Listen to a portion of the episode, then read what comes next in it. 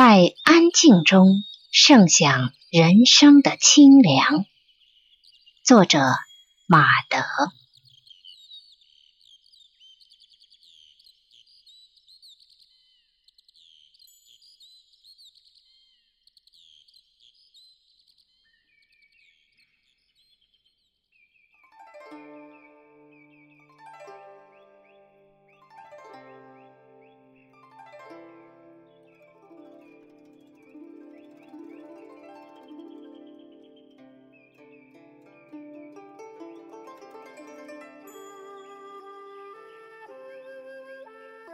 无欲的生命是安静的。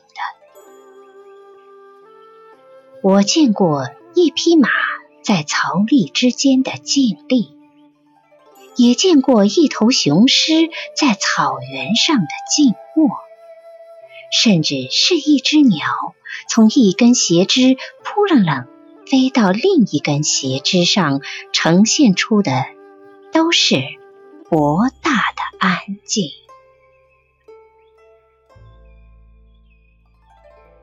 一切外在的物质形式，如草粒之间的草料、草原之上的猎物、斜枝之外的飞虫，在安静生命的眼中，像风中的浮云。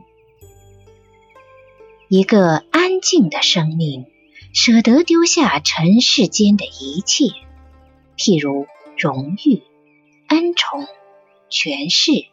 奢靡繁华，他们因为舍得，所以淡泊；因为淡泊，所以安静。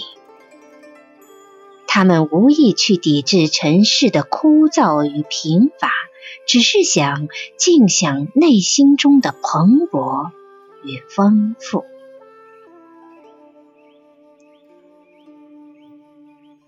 夏日的晚上。我曾经长久地观察过壁虎，这些小小的家伙在捕食之前，最好的隐匿就是藏身于寂静里。墙壁是静的，昏暗的灯光是静的，扑向灯光的蛾子的飞翔是静的。壁虎蛰伏的身子也是静的，那是一幅优美素淡的夏夜图。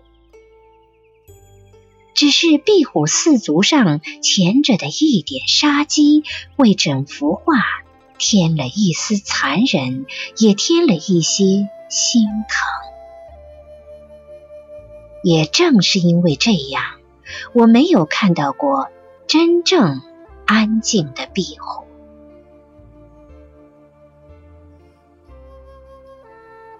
安静的姿态是美的。蹲坐在云冈石窟里的慈祥的大佛，敦煌壁画里衣袂飘举的飞天，一棵求枝盘旋的古树，两片拱土而出的新芽。庭院里晒太阳的老人，柴扉前倚门含羞的女子，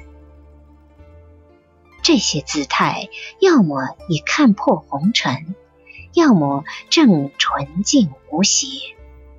恰是因为这些，他们或平和、宁静、恬淡、宠辱不惊；或纯真、灵动、洁净。不沾染一尘世俗，于是便呈现给这个世界最美的姿态。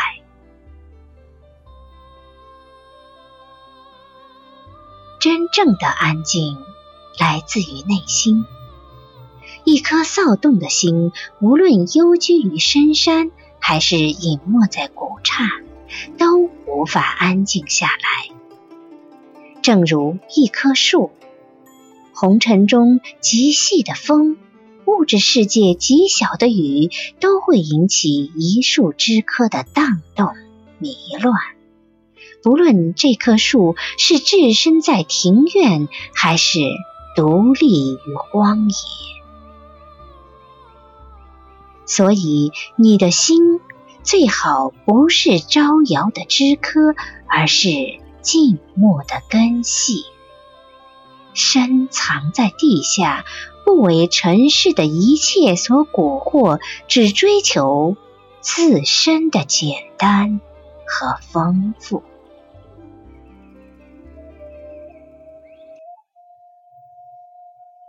这不由使我想起小时候。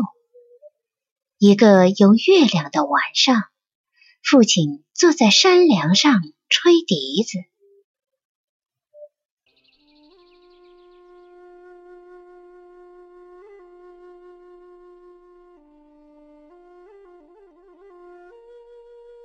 一川的溪水在月光下荡着清幽的光，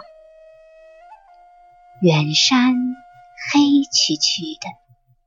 村庄黑黢黢的，父亲的笛声婉转、旷远、悠扬。